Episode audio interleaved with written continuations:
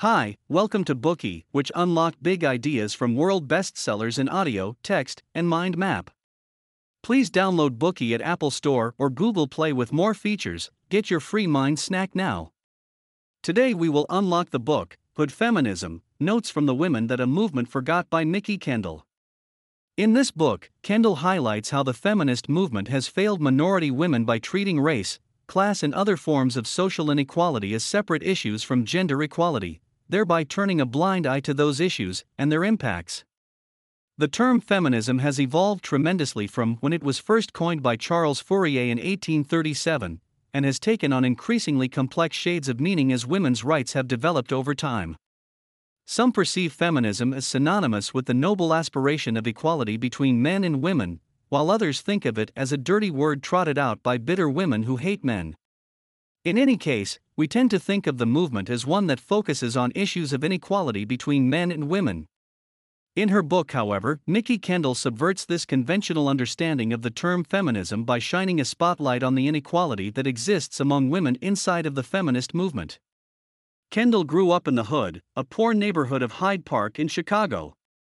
She experienced the hardship of growing up as a young black woman, suffered through an abusive marriage, economic hardship, homelessness, and a life saving abortion, before finally reaching where she is today, a published writer with two university degrees.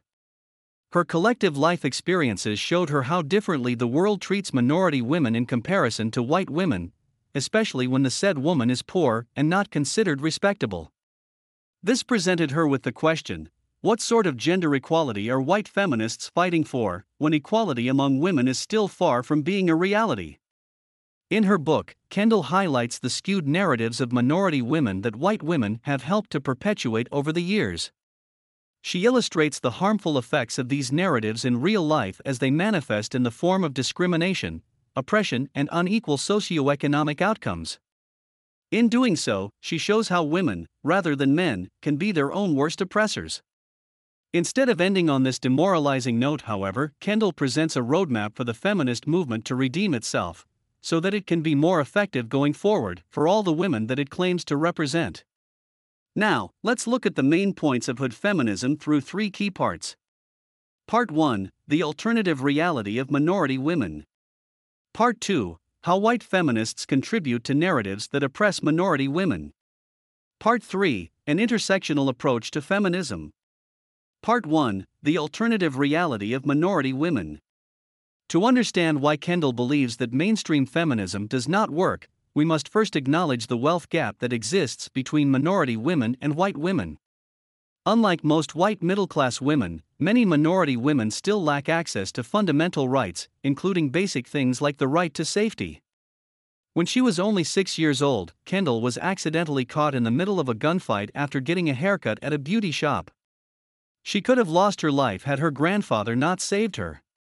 That would not be the last time she ever saw a gun, for instance, someone would later point a gun at her while trying to rob her mother at an ATM. While gun violence is an epidemic across America, those from lower income communities are particularly vulnerable to it. Black children and teens are four times more likely than white children and teens to be killed by guns. Girls, in particular, face an even bigger problem.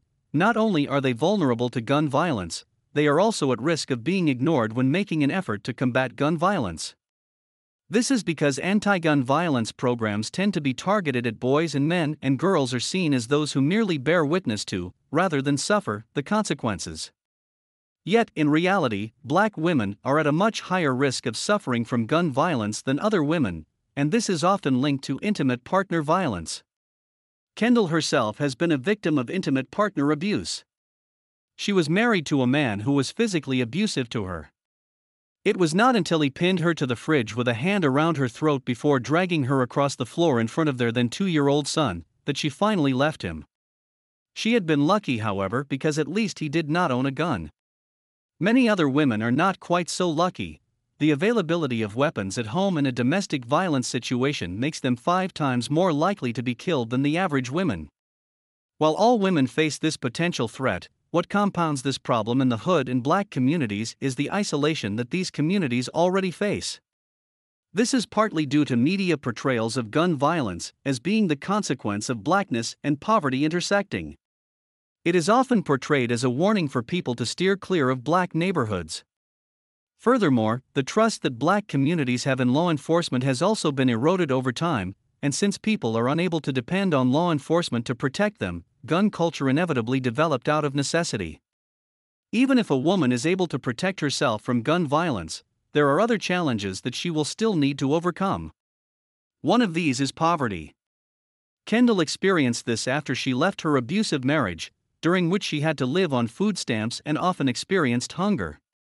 Still, she was considered lucky because she was at least able to raise her child with social assistance. Today, many similar safety nets have been diminished to the point of becoming inadequate. In Illinois, for instance, a single parent can only claim up to $412 a month for a child under the Temporary Assistance for Needy Families scheme. As income inequality increases across racial lines, hunger is also becoming a pressing problem, particularly for minority women. Studies have shown that both gender and race influence the wage gap. While white women earn less than white men, black, Latina, and indigenous women earn less than both white women and white men. Rather than strengthening social safety nets for those who are financially vulnerable, however, society tends to regard poverty itself as a crime and sees women living in poverty as deliberately making bad choices. For instance, imagine that an impoverished mother buys a pack of chips and soda for a child. This could be because they do not live anywhere with grocery stores where they can buy fresh produce, or maybe they are unable to afford said produce. Yet, when society witnesses such an act, it is always quick to attribute it to the mother's lack of nutritional knowledge, laziness, or even neglect. In addition to physical safety and financial security, access to housing is another basic right that marginalized women are unable to take for granted. This is directly related to the problem of poverty, as minority women earn less than everyone else, they have to spend larger than average proportions of their income on rent. Many women who are unable to afford it end up having to stay with other family members. While they may not end up on the streets, they are still unable to own their own homes. This kind of housing instability, in turn, perpetuates the problem of poverty, as it makes it difficult for people to go to school or work and care for themselves or their dependents. Gentrification, or the revitalization of old and usually poorer neighborhoods, is another factor that aggravates the housing problem for minority women. While it may bring about new opportunities to some, often it means the displacement of long-time, elderly residents from their own communities. Escalating rents, increased property taxes, and the conversion of modest apartments into luxury condos are all caused by gentrification. It, therefore, tends to drive prices up and forces long term residents further into underdeveloped areas where they struggle to access basic goods and services. On the other hand, there are also intangible impacts, such as a growing sense of alienation from their own communities among the elderly, particularly elderly women whose partners may no longer be alive. Minority women find it especially difficult to break free from these predicaments because even the institutions that are meant to protect them wind up continuously letting them down. The first such institution in question is law enforcement, which fails to keep minority women safe. Every year, many women disappear from marginalized communities.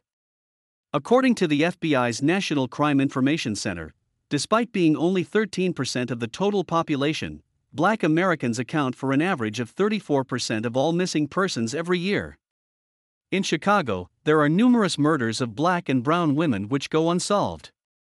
In contrast, white women who go missing usually receive widespread media coverage, a phenomenon which Kendall terms the missing white woman syndrome. What is worse is that instead of merely failing to protect minority women, law enforcement is at times directly responsible for inflicting harm on them. While media coverage has largely focused on the impact of police brutality on black men, black women also frequently end up dead as a result of police misconduct. Rekia Boyd is one such example. While she was holding up a phone to a man's ear, an off duty police officer wrongly assumed she was pointing a gun at that man and fatally shot her. Apart from shootings, minority women are also susceptible to sexual misconduct by police officers. In fact, this is the second most common complaint against police officers. Schools are another institution that have failed to keep young women of color safe. This problem stems partly from teacher discrimination, where some white teachers may tend to see students of color as being more prone to getting in trouble, even if this is not the case. At worst, such discrimination might lead teachers to ignore the bullying of marginalized students, and even bully marginalized students themselves under the disguise of encouraging achievement. Kendall's own son experienced this. His teacher constantly changed the rules about how he should turn in his homework, which made life difficult for him. This only stopped when she and her husband went down personally to handle the issue themselves. Students of color are also often subjected to harsher punishments for the same behavior as their white counterparts. Black students are suspended and expelled at a rate three times greater than that of white students, and 70% of students arrested or referred to the police at schools are black in Latinx. Such aggressive policing towards students of color deprives them of counseling services or other forms of constructive intervention and pushes them toward prison. Furthermore, the students being pushed out of school are not only disproportionately students of color, they are also increasingly female. Finally, the healthcare system is another institution which also creates many barriers for minority women. Racist beliefs within the system lead to racial disparities in treatment and patient outcomes, and unconscious biases affect the quality of care.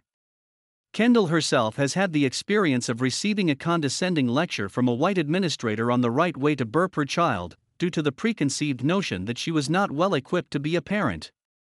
During her fifth pregnancy, she almost died because she could not receive an abortion despite heavy hemorrhage. Her brush with maternal mortality is not an isolated anecdote. Black mothers in the United States die at three to four times the rate of white mothers. Other marginalized groups of women, such as trans women, may also face other obstacles in accessing medical care. For instance, one of Kendall's friends who had undergone a transition was subjected to irrelevant and invasive questioning by her doctor while seeking treatment for her breast cancer. However, she still received treatment, which made her one of the lucky ones. Due to bigotry, trans patients are sometimes turned away by healthcare providers or are forced to engage with situations that can trigger gender dysphoria in order to access some level of care. This can even cause trauma or trigger mental health issues in some patients. We have come to the end of part 1. In this part, we learned of the harsh reality that minority women are faced with. We learned that things that are usually taken for granted by white women, such as being safe and having access to financial security and housing, are not a given for minority women. We also saw how institutions that should rightfully provide minority women with support can instead fail them repeatedly, and prevent them from succeeding amidst difficult circumstances. Today, we are just sharing limited content. To unlock more key insights of world class bestseller, please download our app. Just search for Bookey at Apple Store or Google Play. Get your free mind snack now. Dir hat dieser Podcast gefallen? Dann klicke jetzt auf Abonnieren und empfehle ihn weiter. Bleib immer auf dem Laufenden und folge uns bei Twitter, Instagram und Facebook. Mehr Podcasts findest du auf meinpodcast.de.